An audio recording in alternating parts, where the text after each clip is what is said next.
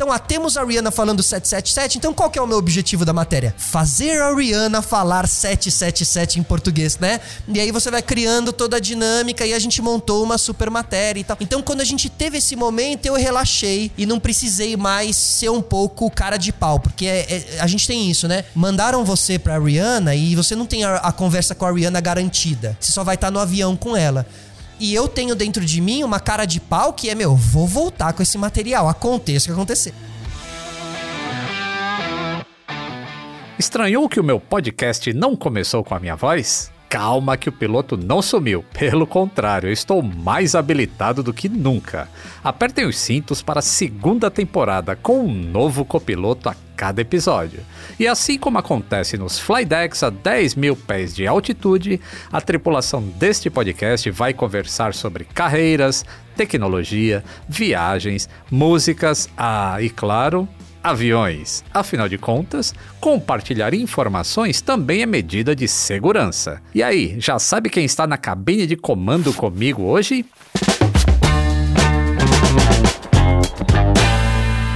Atenção passageiros, eu sou o comandante Lito Souza. Bem-vindos a bordo da segunda temporada. A cada voo, uma nova configuração de cabine para uma viagem divertida e restauradora. Pois é, minha vocação é consertar coisas. E um bom papo repara muita coisa, não é mesmo?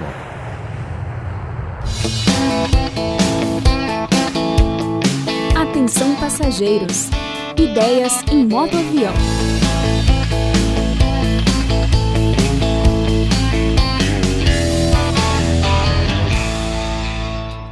Na cabine de hoje, a poltrona à minha direita é ocupada por um copiloto com sol e ar no sobrenome. Saudações aeronáuticas Solari. Bem-vindo a bordo do Atenção Passageiros. Olá, olá a todos os passageiros. Olá você, o nosso querido piloto Lito. Obrigado pelo convite, viu? Opa. Bom, o Felipe Solari, ele já comandou programas de TV, como o Denadas, Cine e Domínio MTV, legendários também, além de quadros de ativismo ambiental e curtas metragens. Solari, você já se imaginou no comando de uma aeronave? Rapaz, olha, tá aí um desejo que nunca me, nunca me pegou muito, muito firme, assim. Acho que eu nunca cheguei a pensar em estar no comando. Mas você falou aí de legendários, né? Que era esse programa da Record que eu fiz ali com o Mion. É. E eu tinha esse quadro de ativismo ambiental. Uhum. Cara, lá eu passei cada situação com o um avião. É mesmo? É, Opa. porque a gente fazia muita coisa de, de meio ambiente, de mata, né? É, em Roraima ali, Monte, Monte Roraima. Uhum. É, a gente foi numa tribo indígena chamada Tribo Ingaricó. E eu lembro que ali a gente teve que fazer uma série de, de transições. Em uma delas a gente fez com um monomotor, uhum. passando ali pelo Monte Roraima, que tinha muito vento, né? Porque aquela formação rochosa acaba fazendo muito vento lá em cima. E tinha a história também do Danton Melo, que tinha caído de helicóptero ali, inclusive. E eu lembro que o piloto ficava falando assim, pra... era, era um, eu brinco, né? Era um Fusca voador. a gente andou, né? É, e tal, e o vidrinho meio rachado e a água meio entrando e tal. E eu lembro que o piloto falava com seu mapa aberto, assim, ele falava que o Danton tinha caído porque não tinha respeitado o Macunaíma, que era a, o protetor do, do, do, Monte Roraima e tal. Então, assim, além de você ter as suas, os seus medos com a questão técnica de uma aeronave, tem também os medos com a questão mitológica dos voos e dos, do, né, de tudo isso. Muito bom, já vi que hoje a gente vai ter papo aí de Vamos, aviação aí. Realmente, monomotor na Amazônia é uma coisa. Nossa senhora. Pô, tem uma dúvida aí. É Felipe Solari. Isso. Isso tem alguma relação assim, ou de parentesco com Felipe Scolari? Grande técnico do Palmeiras? Não tem, mas durante muito tempo, principalmente no 7 a 1 eu fui vítima no Twitter de erros de pessoas que achavam que eu era o Felipão. E aí eu fui muito xingado por causa do, do 7 a 1 ali e tal. Mas sempre teve essa, essa brincadeira, né? Porque é engraçado que é nome e sobrenome, né? Feli, Luiz Felipe Scolari, é quase ali. É. Mas não tem relação nenhuma.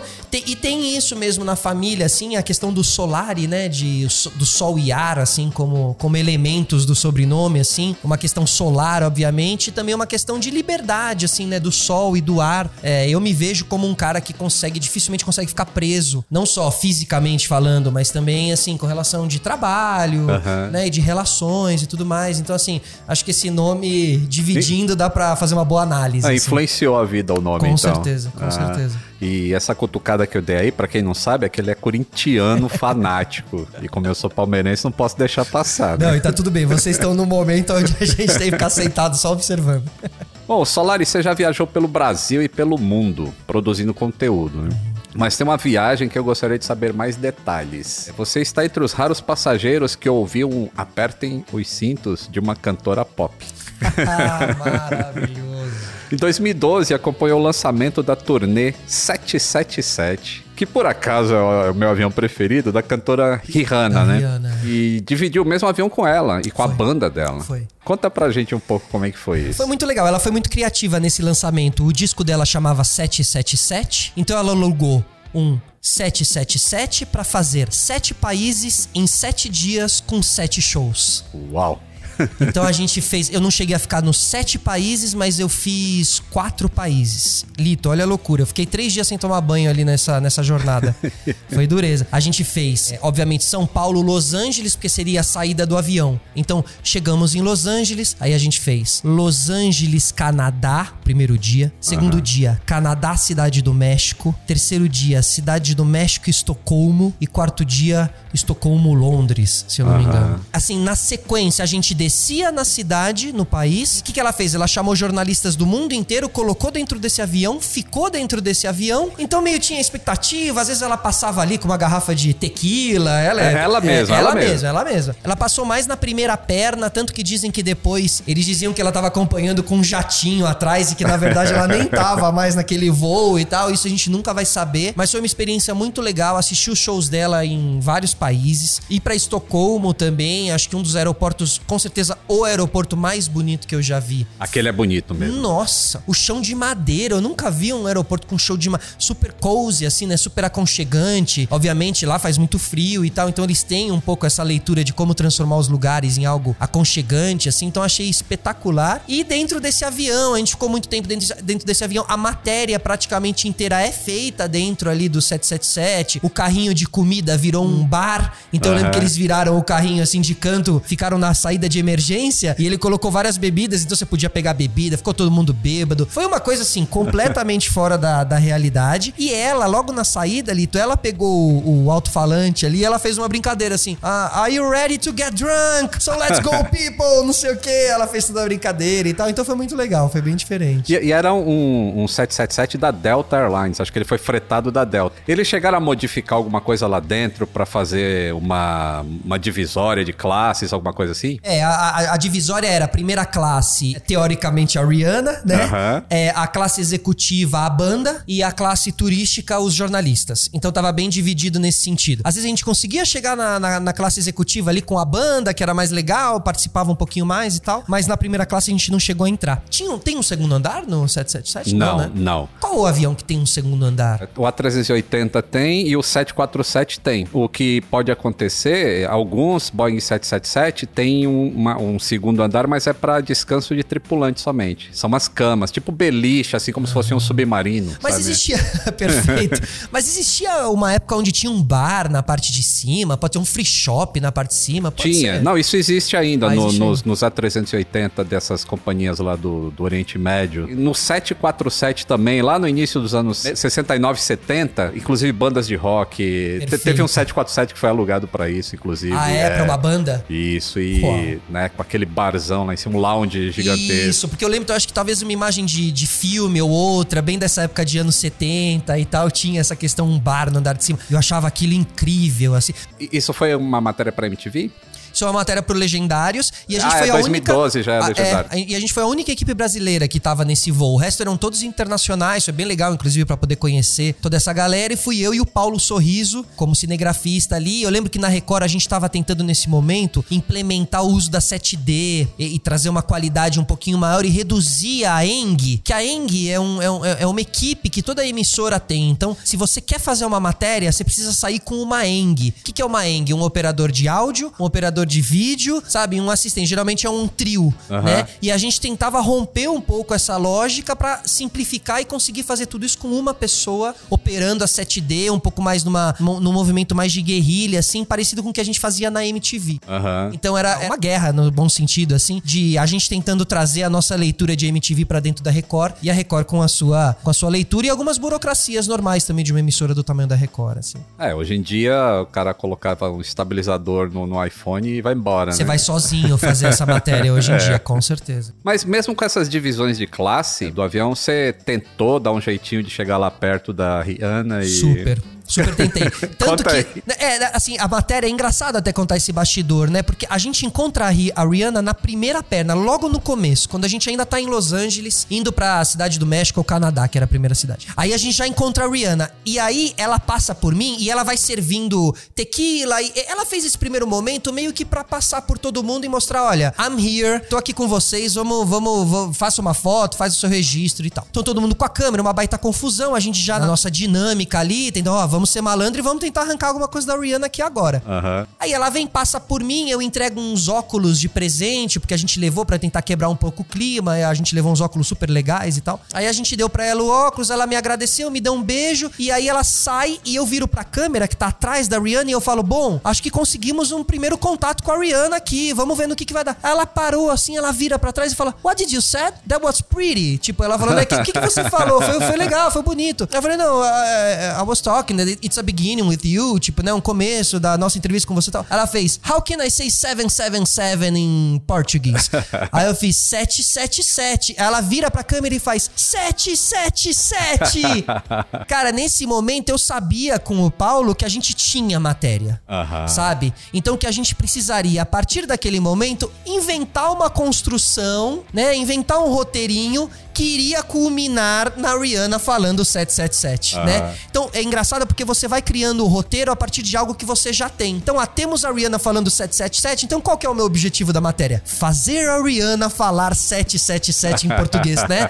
E aí você vai criando toda a dinâmica e a gente montou uma super matéria e tal. Então, quando a gente teve esse momento, eu relaxei e não precisei mais ser um pouco cara de pau, porque é, é, a gente tem isso, né? Mandaram você pra Rihanna e você não tem a, a conversa com a Rihanna garantida. Você só vai estar tá no avião com ela. Uhum. E eu tenho dentro de mim uma cara de pau que é, meu, vou voltar com esse material, aconteça o que acontecer. Como eu tive o 777, eu não fiz, mas se eu precisasse, eu dava uma invadida, eu era pego pelo segurança, porque isso é a matéria também, sabe? Uhum. Eu tentava invadir o palco em algum dos shows dela, na última perna. Alguma loucura eu ia inventar, porque isso é o que traz a dinâmica pra matéria. Eu não sou cara de pau assim na vida, mas na, na hora do trabalho eu vou que vou, assim, não tem problema. Ah, pelo menos a 30, 36, 38 mil pés, ninguém ia te botar pra fora do avião, isso, né? Isso, com certeza, até falo isso na matéria. Olha, só na próxima perna podem mandar a gente embora. Tá aumentando muito ultimamente um negócio que se chama Unruly Passenger, que são os passageiros que não estão mais é, obedecendo ordens dos tripulantes em relação à máscara, em relação a se comportar a bordo. Eles acabam sendo amarrados no assento com fitas e tudo mais. Justamente com, com essa desculpa de que, olha, aqui em cima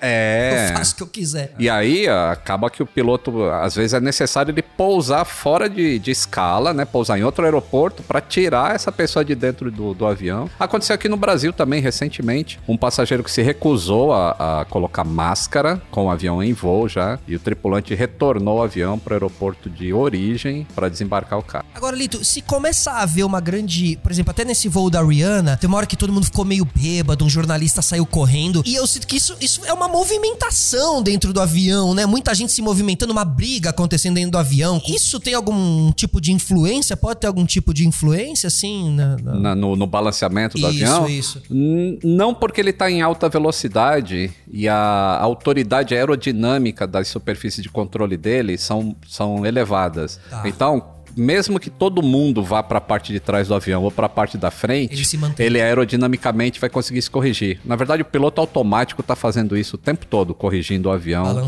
conforme as pessoas estão andando. Né? Que tem gente que sai lá do meio e vai até atrás para ir no banheiro. Exato. Então a cauda pesaria mais. O piloto automático corrige, ao mesmo tempo quando volta acontece a mesma coisa. Tá, então é muito legal. Questão, né? é. Posso puxar uma outra memória aqui, Lito? Claro, claro. É, né, hoje eu tô tentando aqui, claro, puxar memórias de avião. Foi muito legal essa da Rihanna, que eu nem lembrava mesmo que isso tinha a ver hoje com o papo. Mas é, uma vez eu fui. O meu pai é diretor. Ah. E quem me apresentou o seu trabalho foi o meu pai, muito fã de aeronáutica. Inclusive, um beijo para ele. Vai ouvir a gente com certeza. Que legal. E uma vez ele é diretor e ele foi filmar com a Xuxa. Ele foi fazer um comercial de Milk Bar na época, né? Hoje em dia é, o, é, o, é o Lolo, né? Uhum. É, na época era o Milk Bar. E ele foi fazer no antigo Projac, lá Rio de Janeiro. Acho que era 91, devia ter 9 anos. E meu pai foi lá filmar e eu fiquei insistindo muito pro meu pai que eu queria ir para conhecer a Xuxa e tal. E meu pai no fim me liberou ir pro Rio de Janeiro. E eu acho que eu fiz a minha primeira viagem, acho não, com certeza minha primeira viagem pro Rio de Janeiro, sozinho de avião. Ele me colocou com um produtor e a gente foi. E eu lembro que a gente chegou no avião e no, e no, no fundo do avião tinha um sofá que fazia um U e tinha tipo uma divisória assim de vidro, um sofá laranja e era o fumódromo do avião. É... As pessoas se reuniam lá no fundo para fumar. Surreal, né? E você foi nesse, foi, foi lá atrás. Fui lá atrás, que então, era um então, absurdo, né? As era crianças. O, era o Lockheed Electra que fazia a ponte aérea Rio-São Paulo e as pessoas fumavam. A parte de trás do avião podia fumar. Era um, era um absurdo Meu, isso. Além de você poder fumar, você ainda tinha um fumódromo dentro do avião, né? Que meio não servia para nada, porque... E tinha gente que corria, porque ele não tinha assento marcado, essas viagens da ponte aérea. Nossa. Tinha gente que corria na frente, na pista... Pra ficar pra, no sofá. Pra ficar no sofá lá atrás. Surreal de imaginar, né? Surreal de imaginar. E continuando com o tema de aviões e músicas, é verdade que você treinava para entrevistas conversando com uma mala?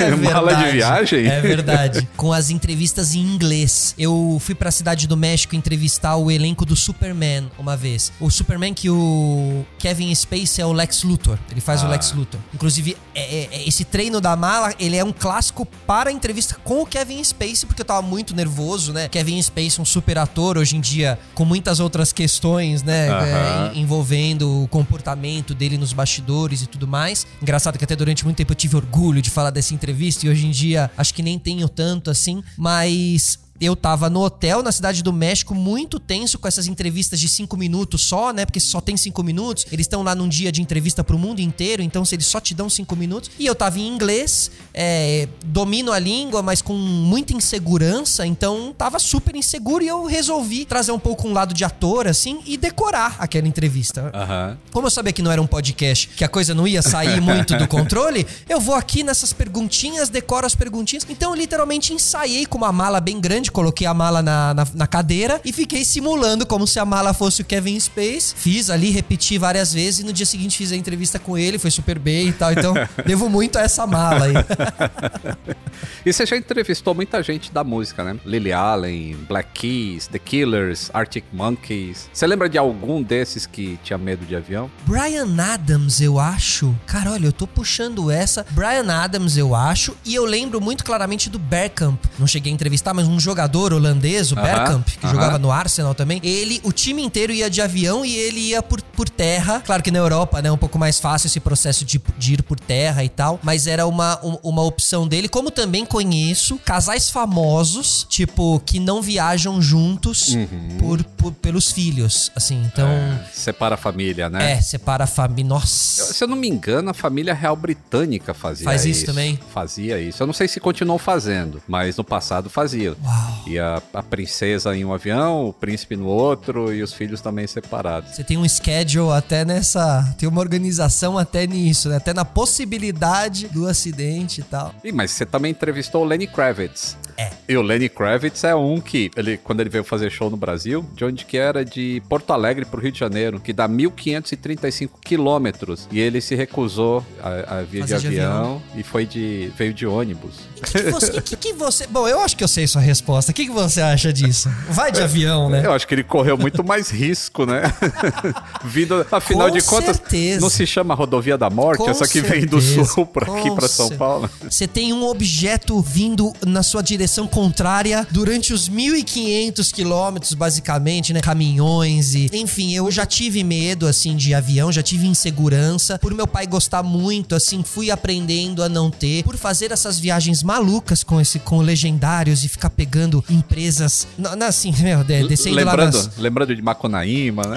Isso, e descendo nas estradinhas de terra, né? Que você se sente, às vezes... Que são estradinhas que são usadas, com certeza, para tráfico de droga no meio da ah. floresta ali e tal. E, de repente, você se vê nessas situações. E você vai se vendo vivo diante dessas situações e você começa a sentir também que o, a, a turbulência e você começa a lidar de uma maneira mais natural. Mas eu acho que acima de tudo também eu tenho uma questão que assim, olha, se, se eu for o, o, o, sorte, o sorteado aqui, o premiado entre uma variável tão grande, se, se me tocou, bom, me tocou. Também você vai fazer o quê? Você vai cair e já era, sabe? Eu penso muito assim, é, sabe? Poderia Lito? tocar em qualquer oportunidade. O que as pessoas precisariam entender é o seguinte: que além de ser um evento extremamente raro, um acidente aéreo, você ainda teria que estar na naquele avião, naquele dia. Exato. Então, quando você coloca essas variáveis matematicamente, aí sai aqueles cálculos assim que você teria que voar 83 mil anos todos os dias para sofrer um acidente aéreo. E, e, e, e, versus a vida, né? Que é tudo muito parecido. Qualquer viagem de carro que você fizer, qualquer, né? E fora as loucurinhas que a gente faz uma vez ou outra, uma, um saltinho de paraquedas, né? Eu, eu navego, navego, muito com a família Schirman, né? Já naveguei muito Olha. com a família Schirman. E, e, o mar, ele é igualmente perigoso. A gente teve agora a história da Carol Bittencourt, né? Se não me engano, o nome ah. da Carol Bittencourt, né? É, que, que foi ali em Ilha Bela, em uma tempestade, uhum. e, né? E ela faleceu e tal. É tudo muito, muito perigoso nesse sentido, né? Sempre que você tiver em alguma...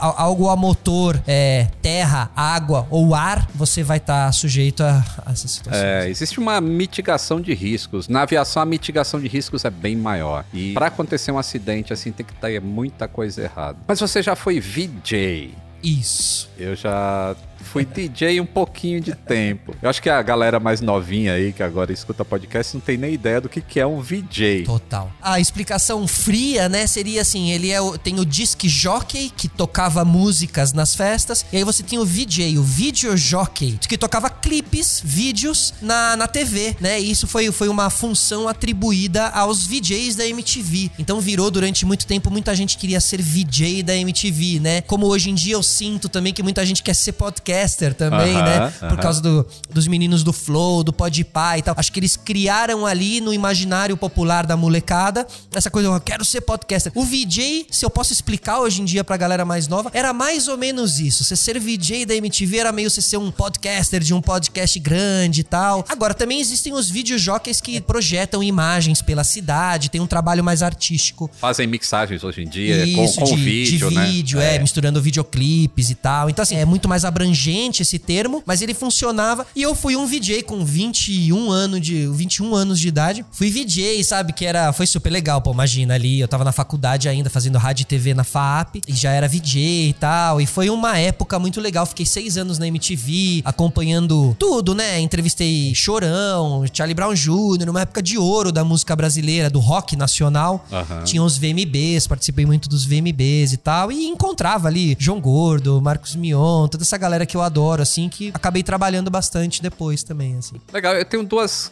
é, dúvidas ou curiosidades desse Boa. tempo aí. Primeiro, eu acompanhei a MTV durante um tempo e eu percebia que cada VJ tinha a sua característica musical. E aí eu não sei agora se existia um programador para cada VJ ou o VJ tinha o poder de escolher os clipes que ele ia tocar. Olha, e, e realmente acho que era entendido lá dentro qual caixinha cada VJ ocupava, né? E a partir dessa caixinha eles criavam esse conteúdo pro VJ. Então, ah, um rock mais pesado vamos sempre deixar automaticamente pro João Gordo, né? As músicas é, mais engraçadas ou mais uma coisa, um universo mais pop, a gente deixa ali com o Mion. Eu e o André Vasco, a gente ocupou muito esse lugar da música pop, das novas bandas, o NX0, o Fresno, todo aquele, os emos da época, né? A gente fazia muito essa molecada, Marimun, Titi Miller, enfim, era, era essa época de MTV onde a gente recebia essa galera e a gente tinha o nosso selo ali. Até quando a gente entrou, a gente era muito moleque moleque, né? E a gente entrou numa MTV que tinha Penélope, Edgar, Marina Persson. E a gente era chamado de Disney Channel pelos,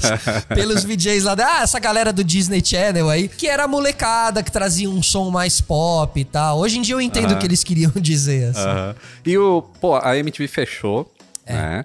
E ficou aquele acervo gigantesco de fitas lá, ou sei lá o que. que é, provavelmente fita, né? Era fita. Fita, fita beta. Fita beta. Olha, isso que é que uma... foi feito disso? Tá lá ainda? A gente isso é pode é ir lá dor. pegar?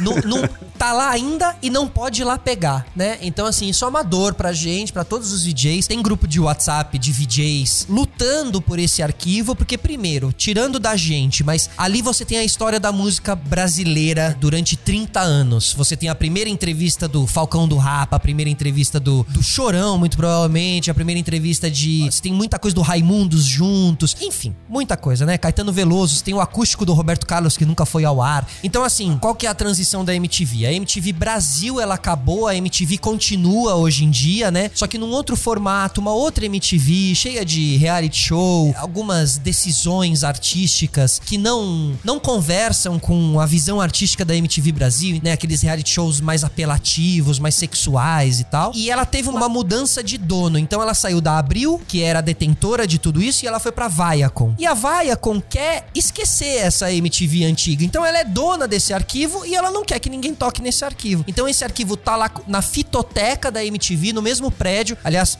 eu acho que ela saiu para um caminhão esses dias e foi para um outro lugar esses dias, que eu vi no grupo do WhatsApp. Ele tá parcialmente digitalizado, que é um grande medo nosso, porque né, a gente sabe como incêndios e o tempo desgasta fitas e você pode perder esse arquivo. E acima de tudo, a nossa história, seis anos meus de trabalho e a história de um monte de VJ, Léo Madeira, Marina Persson, Astrid, é, tá tudo lá. E eu sinto que pra juventude, pra molecada, uma nova geração, seria muito legal eles revisitarem isso e verem que a MTV falou de temas que muitas vezes a gente acha que estão falando pela primeira vez e a MTV já abordava isso com campanhas super legais, já falava de AIDS, de escolha e orientação sexual Sim, de cada um. Eu lembro disso. É, falava de. de ah, tinha aquela campanha de desligue a TV e valer um livro, né?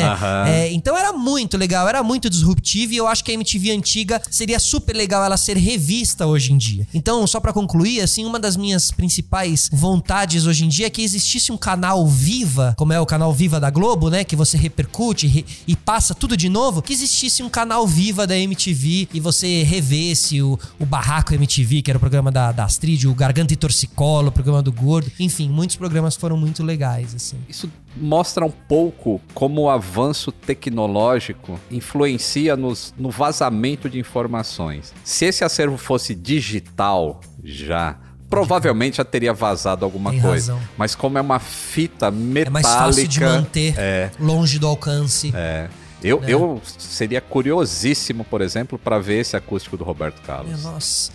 E eu, eu, acho que hoje em dia já dá para soltar, sei lá. O que, que você acha que tem de mais valioso lá, na sua opinião? Eu lembro, você tem muita coisa que não foi ao ar, né? Eu, eu trabalhei na MTV antes de virar VJ, eu era estagiário ali, né? Ah. E então, nas madrugadas, eu lembro que eu, o Fábio Cruanes, um amigo nosso e o André Vasco, a gente adorava Red Hot Chili Peppers. Então a gente ia lá no, nessa fitoteca, pegava fitas de Red Hot Chili Peppers, de shows que não tinham ido ao ar, de coisas que estavam ali no arquivo disponível pra você botar numa matéria e tal. A gente ficava a madrugada inteira assistindo é, entrevistas inéditas do Anthony Kids, contando sobre o uso dele de drogas, sabe? Coisas que tinham sido proibidas. Tinha também uma, uma coisa meio Dudinho, Ouro Preto, eu lembro uma vez que tinha bebido demais e ele meio passava mal na entrevista, isso nunca tinha ido ao ar e a gente tinha acesso e assistia. Uhum. Sabe? Essa, esses bastidores, assim, que a gente frequentava muito a fitoteca, sabe, Lito? Eu sempre trabalhei com TV, mas eu nunca fui só um apresentador de frente de câmera. Eu sei editar, eu gosto de trabalhar na parte de produção. Vim daí, fui operador de TP há muito tempo, teleprompter pro próprio Marcos Mion. Então, assim, eu gosto dessa parte de produção e gosto de viver os bastidores de uma TV, sabe? Então a MTV fiz FAP, mas a MTV foi meu, minha faculdade de televisão, com certeza. Assim. Que legal isso, cara. Eu, eu, gosto muito de história, assim. É por isso que eu faço tanta pesquisa. A, a parte de quando eu tô escrevendo um roteiro para um vídeo de história, a parte mais agradável e a que leva mais tempo é a parte de pesquisa, porque eu vou pesquisar um negócio e acabo lendo jornais dos anos 60, assim, de coisas maravilhosas. E você ganha muito com isso, né? Ou seja, o é... seu conteúdo te traz traz cada vez mais informação, né? Sim. E, e me disseram que você assiste os, os vídeos do Aviões e Músicas. Total. Não, é. e assim, assim, meu, sei lá, não vou dizer todos, mas muitos, muitos, muitos, porque é, tem um mergulho muito atento e, e, você traz uma perspectiva muito maior do que, né, apenas o fato ali acontecido. É, não é sobre o acidente aéreo, é sobre a, aviões e aeronáutica. Então, partindo uhum. desse princípio é onde eu gosto. A partir do acidente, daquela história, né, que te traz uma curiosidade, você abre e abrange o seu conhecimento, vai entendendo mais e vai se sentindo mais seguro, né? Eu acho que tem muito isso no seu conteúdo, assim, ele te ajuda muito a você se sentir mais seguro, assim. Eu acho, pô, eu acho o. tema incrível. A aeronáutica eu acho incrível. Eu lembrei uma outra que a gente trabalhava, no nosso elenco tinha o Gui Pádua, que é um paraquedista, né? O, ah. o Gui Pádua paraquedista. Ele pegou uma motinho, ou é um triciclo, e ele colocou uma asa delta no, no bichão ali. Então, é uma grande traquitana, né? Acho que você tem uma hélice grande atrás. Isso, se chama trike. Trike, pronto. É. é. isso, é um trike. Porque era esse nome mesmo que ele falava. E ele tem uma pista na casa dele, que é aquela pista que é, é como ela é curta, ela tem o desnível no final, né? Uh -huh. Que no, nos filmes acontece muito, né? Que o avião vem, aí, bum, parece que ele caiu, aí de repente reaparece. porque você faz o uso disso pra, pra pegar um embalo, né, Lito? Acho que até você pode explicar melhor, Sim, assim, pra né? pegar um embalo ali. Se ele tem um, um, espaço curto, ele faz isso. Então ele vai no vão ali livre e dá, é. aí ele acelera aí dá uma e vai, né? acelerada né? na velocidade, aí ganha mais vento relativo, que a gente chama. E, cara, eu fui de, de abraçadinho atrás dele, assim, fazer um voo com uma câmera na mão, porque a gente queria fazer um voo panorâmico, não tinha drone na época, isso era 2009, 2010. E então eu lembro de voar com o Gui, o Gui acelerando aquilo. Hoje em dia eu não sei se eu faria esse, esse, esse, esse tipo de coisa, sabe? Voltando pra música. Boa. A Beatles é tua banda favorita? Ah, Beatles é minha banda favorita. Que é a minha banda favorita também. Cara, você já assistiu Get Back? Já. Nossa! eu só tô no primeiro episódio ainda. Não sei nem se a gente pode falar muito, mas assim, uau, uau, é... uau, uau. É Tudo deles é, é incrível, né? Eu não sei como é que eles continuam achando coisas inéditas. Eu acho que é isso, né? É o acesso ao acervo. É. Sabe? Que tem é. tanta coisa inédita dos Exato. Beatles ainda. E eles produziram tanta coisa. E o, e o, Peter Jackson, né? O diretor. Aí você vê muito ah. a genialidade do cara. Porque é um arquivo que estava lá. Ele não estava proibido e trancado as sete chaves. Ele, as sete chaves. Ele simplesmente estava lá. Tinha sido usado uma vez para um documentário lá atrás. Mas o cara, o diretor, resolveu. Ah, daqui esse material. Deixa eu ver o que, que eu posso. né? Então não é só sobre o material, mas é sobre novas leituras e o lado artístico de alguém pegar um material e transformar aquilo em algo maravilhoso. Como tem uma entrevista do John Lennon também que ele fez pra um, pra um menino de 12 anos. Uhum. E no gravadorzinho tem até uma animação dessa entrevista e tal. E é engraçado porque tudo deles parece que é meio divino, né? Tem uma áurea por trás, assim, né? Eu vinha, inclusive, quando eu tava no caminho aqui pra gente gravar o podcast, eu tava. Eu, eu coloco uma playlist aleatória e acaba entrando Beatles ali, porque eu escuto muito Beatles, né? E tipo, I Feel Fine, sabe? No. Nossa, é um negócio faz você se sentir bem, essa é a verdade. Sim. E, e, e eles, eu vejo hoje em dia o, Paul, o Paul McCartney é a coisa mais maravilhosa da, do mundo, né? Que tá até hoje aí ativo, fazendo shows de três horas, que é um negócio muito, muito é, incrível. Com a né? idade dele. Com a é. idade dele, quando você tem vários artistas super jovens que metem uma mala lá e faz show de uma hora, dá um piti, termina antes, não toca as músicas que todo mundo quer ouvir. E o Paul ali, sabe, já numa posição onde ele poderia perfeitamente dizer: ah, não, não vou mais tocar e tal. Mas ele entende o valor que os Beatles têm, o valor que é para alguém poder ir com o pai, assistir um show, o pai ou a mãe, um show de Beatles e chorar junto e tal. E eu tenho visto muito conteúdo legal do Paul, do Paul contando histórias das músicas, de como as músicas foram feitas. Mas inclusive tem um conteúdo dele que ele encontra o Rick Rubin, que é um produtor musical que trabalhou muito com Beastie Boys e Red Hot Chili Peppers e tal. E eles vão dissecando as músicas e o Paul vai contando como ele criou tudo aquilo. E ele fez a música para você se sentir bem bem mesmo. É. Ele tinha um desejo genuíno. Ele não fez só por fazer. Tinha sonhos por trás, tinha né, saudades e, e amores. Então, é, enfim, é muito mais do que só uma banda, eu acho. É algo que te faz sorrir, te, te tira de um dia meio, às vezes, baixo astral né? Beatles ah, é um patrimônio da humanidade, assim, sabe? E falando de Paul, assim, tirando manuais de aviões, que são umas coisas bem grossas para ler, um dos livros mais grossos que eu li foi justamente a biografia do Paul McCartney. Aquele de capa preta, de ler, né? não. Né? E, tipo, eu tinha minhas ressalvas com Paul. Eu gostava mais do John. que é. Né? A, a parte rebelde e tudo Palmeiras mais. E Corinthians. É. E, mas lendo a biografia do Paul, sabe, você muda a sua maneira de ver ver a vida dele e tudo que aconteceu com os Beatles. Total. E ele soube ser, ele soube levar, né? Como ele soube levar, não surtar por ser o Paul. E aí acho que é isso, você vai mergulhando mais na vida dele e você fala, é, realmente ele é um cara muito completo, assim, muito legal. E engraçado como a parte de bandas de rock ou a música em si tem muita ligação com a aviação. A gente, eu ainda vou fazer um episódio, porque infelizmente aconteceram também muitos acidentes com bandas. Tem até a mais famosa aí que é o dia em que a música morreu, né? The Day That Music Died que foi a tragédia aérea que vitimou o Buddy Holly, o Rich Valens e o Big Bopper em 1959. Os três juntos? Os três juntos. Na mesma aeronave? Sim. Nossa. Eu já. Essa história eu já contei no meu canal. Ah, isso eu vou ver é. depois. E, mas tem tipo. Tem o cara do Para, a... para Bailar La Bamba, né? Que foi Isso. uma. Que é o Rich Valens, né? Ah. É o Rich Valens. Ah, é, caramba, então é, é, esse acidente. É esse acidente. Caraca. Depois tinha uma outra, Alaia, uma cantora. Alaia, que foi um monomotor também. decolando do Caribe, né? Eu acho, não sei se essa história é real, mas eu sei que parece que tentaram ainda começar a jogar algumas coisas por causa do peso. A questão ali era peso. E no meio da viagem eles tentam ficar jogando é, malas pela, pela, Eu tô procurando o relatório final desse acidente que eu quero contar a história da Alaia. Porque, putz, que voz. Ela era que... ótima. Os hits dela eram muito é. bons. Ela era uma Rayana, assim, muito né, Exato. Né, e ela anterior. era rhythm and blues ali, é. bem essa, essa pegada, assim. Ela era ótima. Bom, eu já vi que como passageiro de avião, o seu currículo está impecável. Viu? Exatamente. Tem boas Cê... aventuras. Agora eu quero saber se você se daria bem no setor de manutenção. Você sabe consertar alguma coisa em casa que quebre, assim? eu sou péssimo para isso, mas eu, eu sigo o feeling, assim. Então talvez em uma sorte astral eu consiga ir bem em uma questão mecânica. Bom, pelo menos de pertinho você já viu uma pista de testes, né?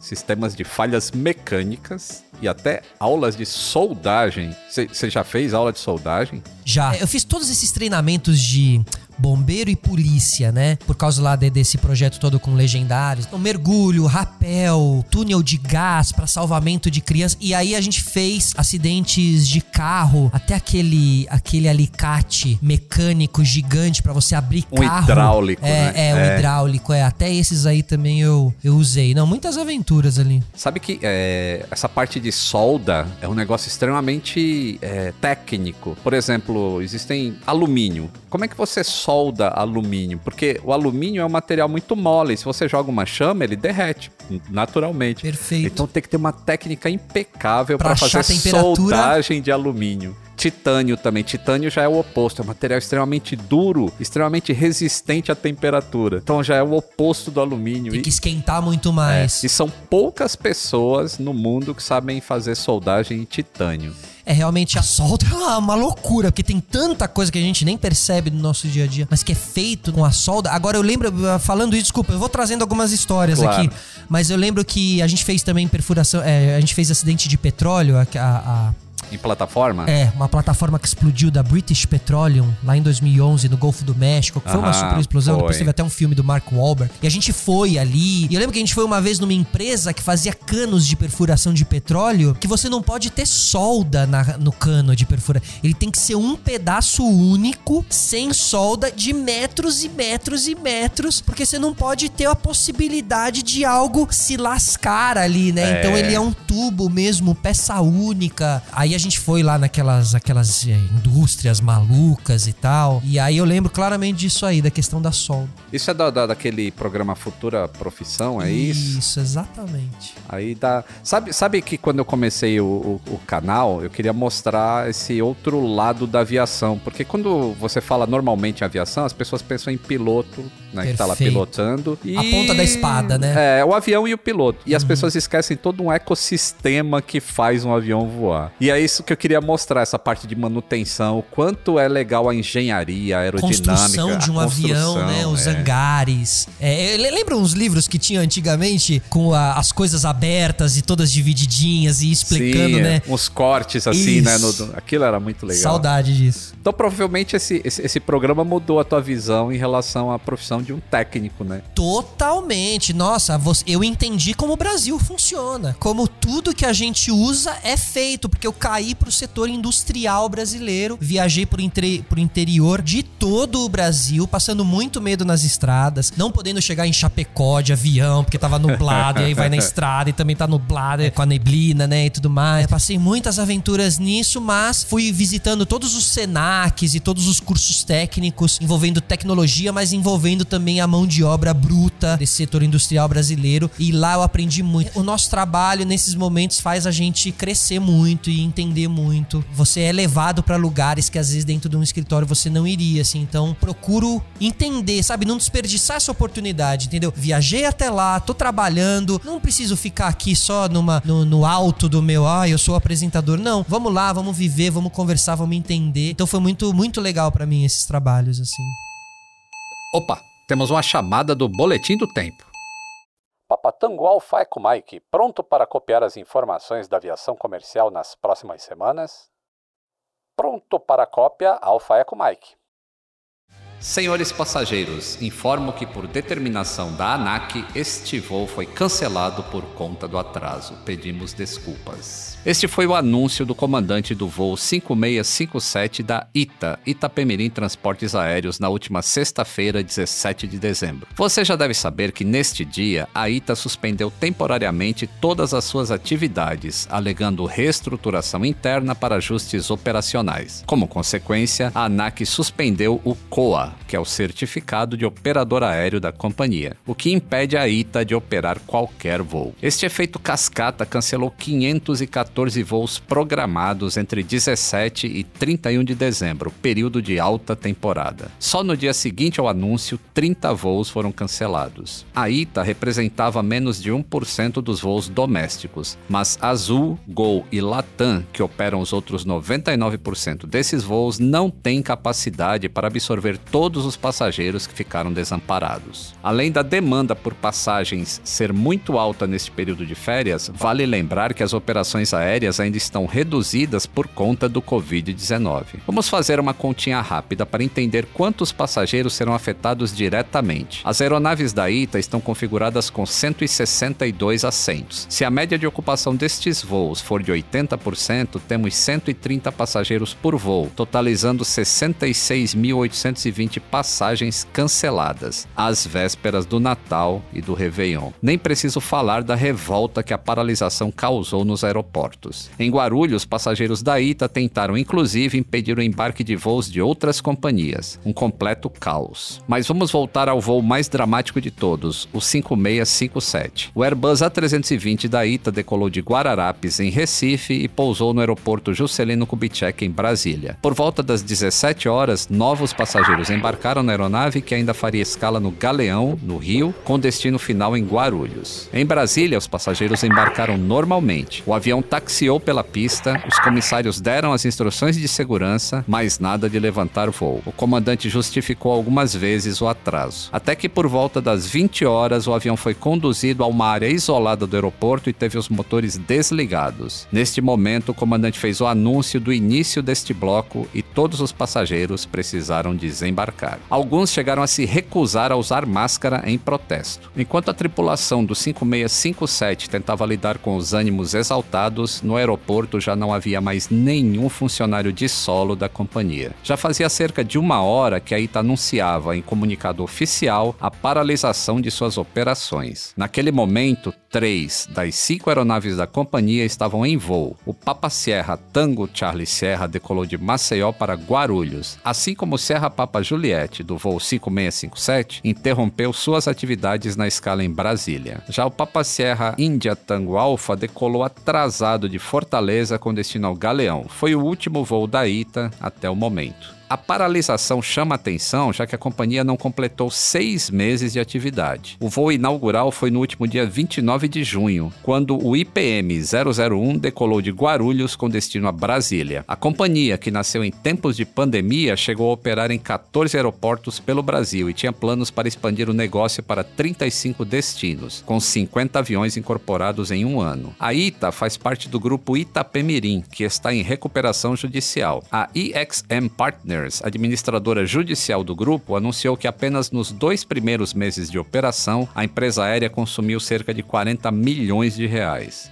Com a alta do dólar e do preço do combustível, a ITA começou a acumular suas primeiras dívidas, tanto com fornecedores quanto com funcionários. A ANAC fez uma análise da capacidade financeira da companhia antes de liberar suas atividades aéreas. Na ocasião, a agência reguladora precisou, inclusive, prestar informações ao Congresso Nacional. No início das atividades da ITA, a ANAC chegou a advertir a empresa por práticas de overbooking, quando a empresa vende mais passagens do que lugares disponíveis num voo. Desde os primeiros meses de atividade, a ITA acumula denúncias de atrasos no pagamento de salários e benefícios. No mês passado, o Sindicato Nacional dos Aeronautas entrou em ação coletiva contra a empresa, solicitando a regularização no recolhimento do FGTS e dos pagamentos atrasados. A ITA ainda precisa reaver diárias de alimentação, vale alimentação e o plano de saúde atrasados. No último final de semana, o sindicato também fez uma força-tarefa para trazer os tripulantes da ITA de volta para a base. Eu fico pensando como serão preservadas essas aeronaves agora que não tem programação de voo por tempo indeterminado, porque é necessário fazer um processo de manutenção, independente se o avião está voando ou não. Vamos seguir acompanhando. Agora vamos às notícias curtinhas, as ponte aéreas. A Azul lançou voo direto entre Congonhas e Fernando de Noronha. A rota inédita foi possível graças ao desempenho do Embraer E2, maior jato comercial fabricado no Brasil, com capacidade para 134 passageiros. O voo inaugural decolou na última segunda-feira, dia 20 de dezembro. As partidas serão diárias, sempre às 8h35 saindo de São Paulo e às 14h35 decolando de Noronha. Os voos terão duração de 4 horas. A Boeing anunciou planejar construir o seu próximo avião no metaverso. Com essa estratégia, a fabricante pretende unir os departamentos de design, produção e serviços aéreos no ambiente imersivo no prazo de dois anos, com o custo de 15 bilhões de dólares.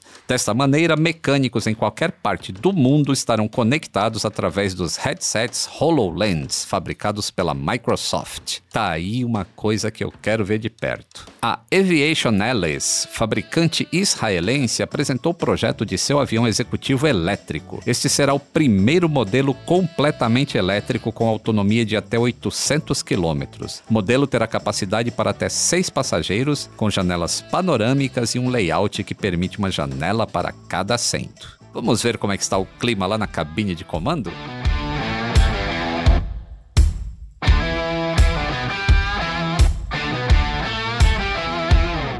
Estamos de volta na cabine de comando com o copiloto Solari. Esse, esse sobrenome é legal, quer dar um, um, bom nome de guerra, assim, né? Comandante Solari. e meu apelido foi Sol, durante muito tempo era Sol. Felipe, você tá numa fase mais turbulenta da vida ou tá voando em céu de brigadeiro? Maravilhoso, maravilhoso. Olha, eu acho que eu tô passando por uma. As quatro estações do ano no mesmo dia, sabe? é, que faz muito parte da minha personalidade ariana ter essa, essas turbulências e, e, e, raios solares e tá tudo bem, mais ou menos, e agora pra onde que a gente vai?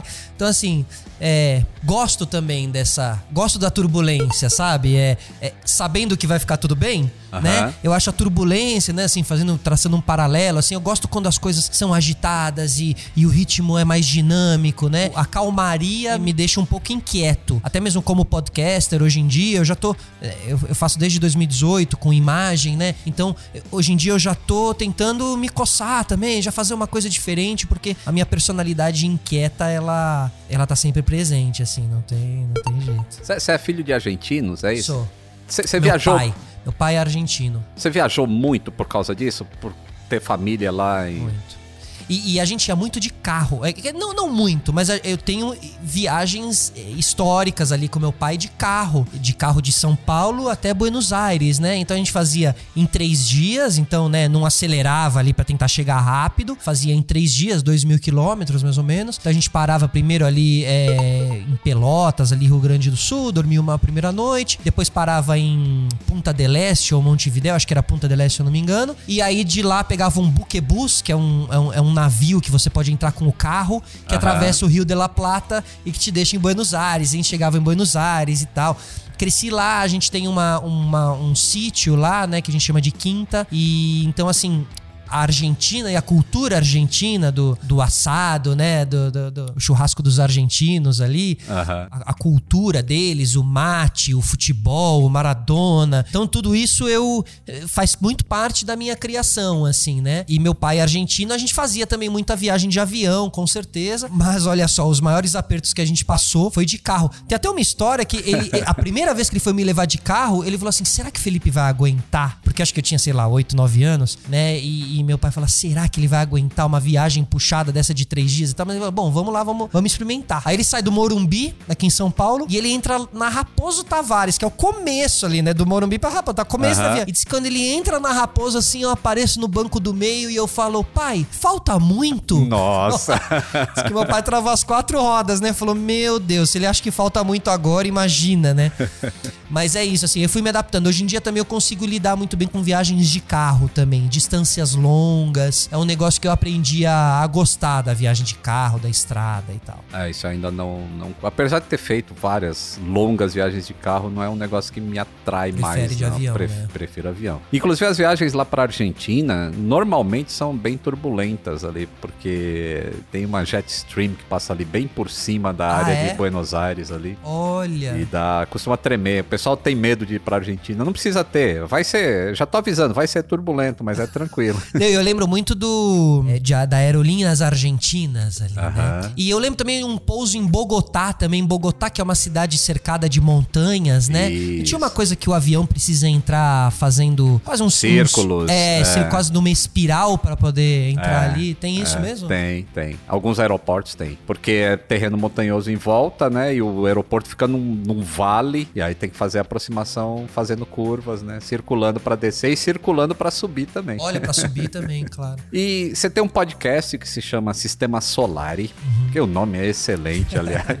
E isso tem a ver. A escolha desse nome tem a ver com é o fato de você é, ter tido o sonho de ser astronauta quando era criança? Com certeza, esse o astronauta ele é uma figura muito lúdica para criança, né? Muito todas as crianças, o vai, meu filho, todas, mas meu filho ele dorme abraçado com o Buzz Lightyear, assim, o astronauta. Que é o astronauta, o presidente dos astronautas, né? É o Buzz que aliás vem, vem aí o novo filme do Buzz que o trailer tá maravilhoso. Lindo, lindo, lindo, lindo. E, e eu acho que é uma figura também muito lúdica no sentido de que você não sabe quem está, né, por trás daquele capacete, né? Né? Pode ser um homem, pode ser uma mulher, pode ser um ET, né? Uhum. Quem disse que o astronauta é alguém que saiu daqui e tal. Então, assim, acho que tem essa questão lúdica, então isso também te permite uma brincadeira de que qualquer um pode ser um astronauta, qualquer pessoa pode estar atrás daquela máscara, inclusive você, né? É, qualquer um pode conquistar o mundo, qualquer um pode fazer os voos mais extraordinários que essa terra, que essa vida te permite, né? Então, eu acho que o, quando a gente fala de astronauta e de viagens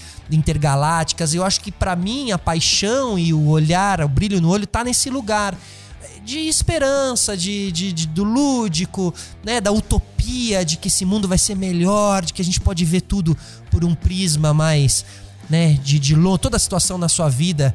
É legal você ir para a lua um pouquinho e olhar aquela situação um pouquinho mais de longe, com um pouquinho mais de calma. Outro dia até o Sergião, né, do Space Today, postou um vídeo da Terra nascendo na Lua, né? Que louco, né? A Terra nascendo, né? Então, a Terra nasce todo dia, né? Para alguém, assim e tal. Então, enfim, eu acho que é, é, essa minha paixão tá nesse lugar e eu tinha com certeza o sonho. E quando eu fui é, é, né, pensando o que, que eu faço, fazer um conteúdo de internet, fazer um conteúdo de YouTube. Opa, olha o podcast aí, olha esse Joe Rogan, que legal que ele tá fazendo. E o nome, né? E por que não nesse nome trazer algo que tenha a ver com, os, com, esse, com essa coisa toda? E aí veio o sistema. Eu tive várias outras ideias que é tipo assim protetor solar, energia solar, né? Que é toda essa brincadeira com tudo que tem o solar, né? No, no, ah, dava para trazer o solar e tal. E aí veio o sistema solar. E aí acho que o sistema solar ele traz a brincadeira do do, do, do, do, do planeta, dos planetas, de que é um sistema e tal. E também a coisa de que é um sistema, né? Todos nós estamos dentro de um sistema, é o sistema do solar e tal. Então, enfim, eu acho que. É, obrigado por você né, achar legal assim o nome. Eu adoro também o nome e eu brinco que eu só fiz um podcast porque eu tinha um bom nome na mão, assim, sabe? Fazer alguma coisa com esse nome e tal. E legal, ele funciona e eu acho que ele é um pouco autoexplicativo também. Ele ele funciona. Na primeira temporada eu conversei com o Casagrande e a gente falou sobre a tragédia da Chapecoense e também a tragédia do time do Torino, que também foi o time todo perdido num acidente aéreo. E o Casagrande tinha uma relação grande com os dois. E no final do nosso bate-papo, ele falou que ele adorou ter falado sobre aquilo, que serviu como uma terapia para ele. Fazer podcast para você também é como se fosse uma terapia?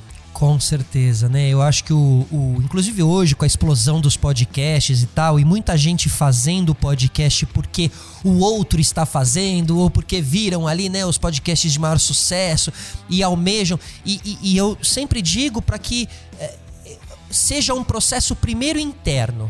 Eu quero fazer um podcast porque eu quero algo com esse podcast. E para mim o podcast ele transformou minha vida, assim. Ele transformou. Eh, né, eu tive uma carreira na, na TV, não descarto, obviamente, continuar trabalhando com TV, mas me vinha uma realidade onde eu precisava me reinventar.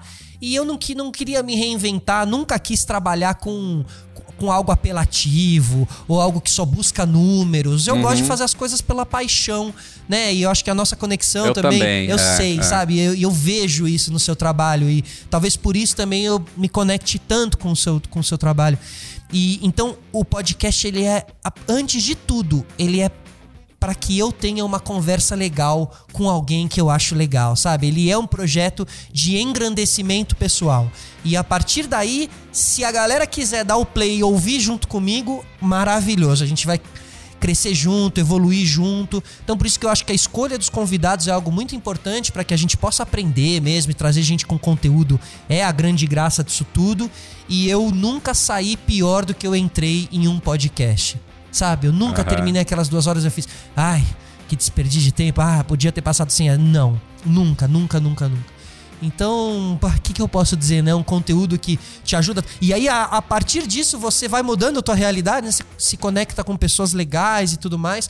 Então, pô, não tenho nada a dizer, assim, só, só agradecer aos, aos céus, ao universo, por, por isso tudo ter, ter rolado, assim. Eu, eu adoro também essa, essa mídia que, que é tão antiga, mais antiga do que várias.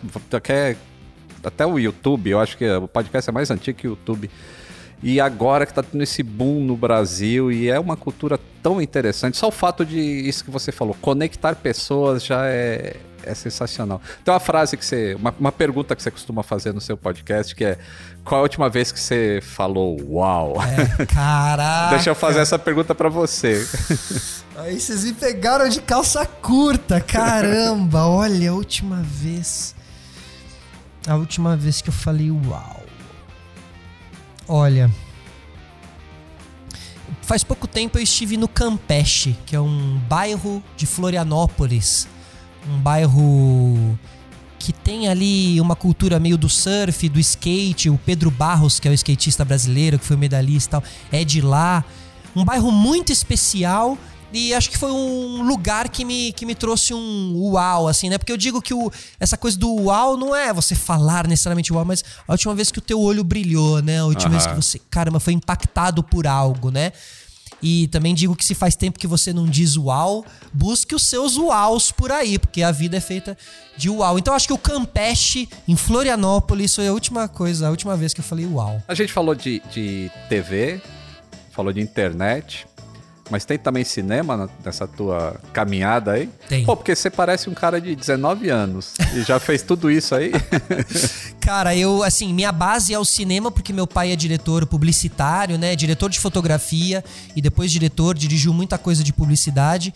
E então eu cresci vendo Fellini, né, vendo os grandes artistas, Monaco, tipo, é, grandes filmes e grandes clássicos do cinema, é, e, e, fui adquirindo, acho que um bom gosto com relação a essa coisa de, de, de, de do visual, da fotografia e tudo mais. É, e quis durante muito tempo ser ator, ainda é algo que eu tenho dentro de mim, assim, gosto de atuação, gosto de estar em estúdios e fazer essa jornada de atuar em alguma coisa e tal. É, porém, acho que sou mais talentoso comunicando do que atuando. E então acho que assim, já dirigi, já tive uma produtora chamada Guilhotina Filmes. A gente fez um longa-metragem chamado Cordel de Trancoso, que é um documentário que conta a história de Trancoso. Fizemos alguns curtas-metragens também. Então, assim, o cinema é uma arte que está sempre presente. Mesmo quando eu fiz o sistema solar e, e, precisava criar um cenário, a gente tem muito essa leitura de que a luz hoje em dia tem que estar tá chapada e não pode ter sombra. E eu tenho uma leitura mais cinematográfica, né? Quando a gente fala em imagem. Então, os recortes de luz e sombra, luz mais baixa, né? Uma per... Você se permite mais no cinema. O cinema é mais livre do que a TV mesmo, porque eu fiz TV e lembro dos caras, né? Os iluministas ali, os iluminadores, iluministas, é os iluminadores falando: não, tem uma sombra aqui. Eu falo, deixa a sombra, não, tira a sombra. Então, assim, são leituras diferentes, mas eu tenho, eu gosto mais da leitura cinematográfica, então o cinema tá sempre presente, ou assistindo ou fazendo, assim, participando. E, e filme de avião, você gosta? Porque assim, a minha percepção é a seguinte: eu sempre falo isso para todo mundo. Se tem um avião no filme, é porque vai ter tragédia. Nunca dá tudo certo, né? Não, um não existe um voo, né? claro. Tranquilo. Ah, pousou e acabou. Foram felizes para sempre. Não, não, pra quê, né? Não, olha, você falou uma coisa muito real. Tem duas coisas que no cinema me deixam com muita vontade neve, filmes de neve, assim, no meio da montanha, não sei, o Everest e tal, porque dá aquela sensação de coisa aconchegante e avião. Sabe aquele filme que começa num aeroporto, as pessoas estão embarcando, aí você já faz um opa! aí você vai lembrando quando você viajou. Tem um clima, né? Viajar tem um clima muito gostoso. Eu, eu me visto bem para ir viajar. Acho que hoje em dia eu até me visto mais no moletom, prezo mais pelo conforto. Mas durante uma época eu me vestia para ir ao aeroporto, para entrar num avião. Era um momento, eu queria estar elegante num avião e tal. É. E eu lembro agora claramente de uma série que eu vi há pouco tempo, que é aquela série que eles precisam ficar buscando à noite. Isso, Noite né? Adentro. Noite é. Adentro, é. isso. E que, que, que, que depois a, a, série fica meio, sei lá, meio perdida, mas a coisa de ser uma série que se passa inteira dentro do avião e a cabine, e você vai conhecendo os personagens, quem é o, o piloto. Fora os filmes do Denzel Washington, o, uh -huh. o, o Voo, né, maravilhoso, e o do Hugh Hudson também, né, com o, o Tom Hanks. Esse do Hudson é, é bem legal, assim, mesmo para quem conhece aviação. Esse é bem Que bem história, legal. né? É. Que, que, que ele, é, ele é quase fidedigno. Né? O, não, não, foi, não abusaram muito da dramaticidade para criar uma história, sabe? Aí Perfeito, ficou bem, bem interessante. Bem, uh -huh. E hidroavião é uma coisa que eu também acabei fazendo ali na Amazônia também, pousando com oh. hidroavião. Porque a gente tinha uma coisa de buscar aventura. Então a gente sempre achava que tinha que, tinha que ter locomoção. E aí era moto, é, triciclo, e aí às vezes era um avião, às vezes era um monomotor. É, então tinha toda essa helicóptero, né? A gente andou muito também. Atenção, passageiros, vamos iniciar o nosso procedimento de descida. Sente-se ainda mais confortável e aumente o volume do seu som. Copiloto Solari, nosso papo está chegando ao fim em qual aeroporto você gostaria de estar pousando agora? Uau, com certeza na matar a saudade do aeroporto de Estocolmo, na Suécia, ali com Ibrahimovic por perto. Então podemos pousar em Estocolmo, na Suécia. E teria algum modelo de avião específico para fazer isso? Ou eu... qualquer um serviço? Não, eu quero um qual que era aquele que viajava na velocidade? O Concorde. Concorde, né? É. Eu quero um Concorde. Ele era preto, né? Meio. Não era? Não, branco. Não, branco, branco, branco. branco, O, o, preto que você tá confundindo é o SR-71. Esse era militar. Ah, que tá. Que parece é. uma raia, né? Isso. Uhum, é. Lindo. E o outro o é o. Concorde é de passageiros. E isso que fazia Paris, São Paulo. Fazia Paris-Rio. Paris-Rio. Com uma escala em Dakar. em quanto tempo? Acho que era seis horas, horas, de voo, lá. seis horas, com uma parada para abastecimento em Dakar. Maravilhoso. É... Então quero, quero esse combo, então. Chegando de Concorde em Estocolmo. Oh, legal, Solari. Muito obrigado aí por ter aceitado o nosso convite aí para viajar no nosso Atenção Passageiros. E pode deixar suas redes sociais aí, o pessoal te encontrar pela internet. Lito, eu te agradeço demais. Muito obrigado pela viagem. Foi sem turbulência nenhuma. Viemos limpamente num céu de brigadeiro. É, bom, minhas redes sociais, arroba Felipe Solari em todas as redes sociais e também o meu canal no YouTube aí com o Sistema Solari. Você encontra os podcasts, tem um monte ali, tem entrevista com o Marcos Mion, com o Sandy, com o Cortella com o Lito em breve. Lito, te espero lá pra gente ter uma resenha legal sobre, sobre aviação é, e tudo que envolve. Então, super obrigado. E eu tinha certeza que ia dar pra gente falar bastante, porque o avião e as viagens, é, elas fazem parte da nossa, da nossa vida e todo mundo tem uma historinha com viagem. Verdade. obrigado. Atenção, passageiros, chegamos ao nosso destino. Toda quinta-feira, um novo voo te aguardando no Globoplay e em todas as plataformas de áudio digital. Antes de desembarcar, não se esqueça de seguir o podcast no Spotify ou na Amazon Music, assinar na Apple Podcasts, se inscrever no Google Podcasts e Castbox ou favoritar na Deezer. Assim você não perde o check-in para o próximo Atenção Passageiros. Para mais histórias de aviação, me encontre no YouTube, Instagram, Twitter ou TikTok, sempre como Aviões e Músicas. Atenção Passageiros é uma experiência de áudio criada por Aviões e Músicas em parceria com a Globoplay e coprodução com a Movie ID Filmes. Eu, Lito Souza, apresento cada um desses voos, com a coordenação de Mila Seidel e assistência de produção de Ana Beatriz Reis. Ivo Duran é o produtor executivo. Camila Lourenço faz o roteiro e produção, e Pedro Augusto faz a captação e edição de áudio. Até a próxima cabine! Tem sugestão de convidado? Deixe um comentário no meu Instagram, aviões e músicas.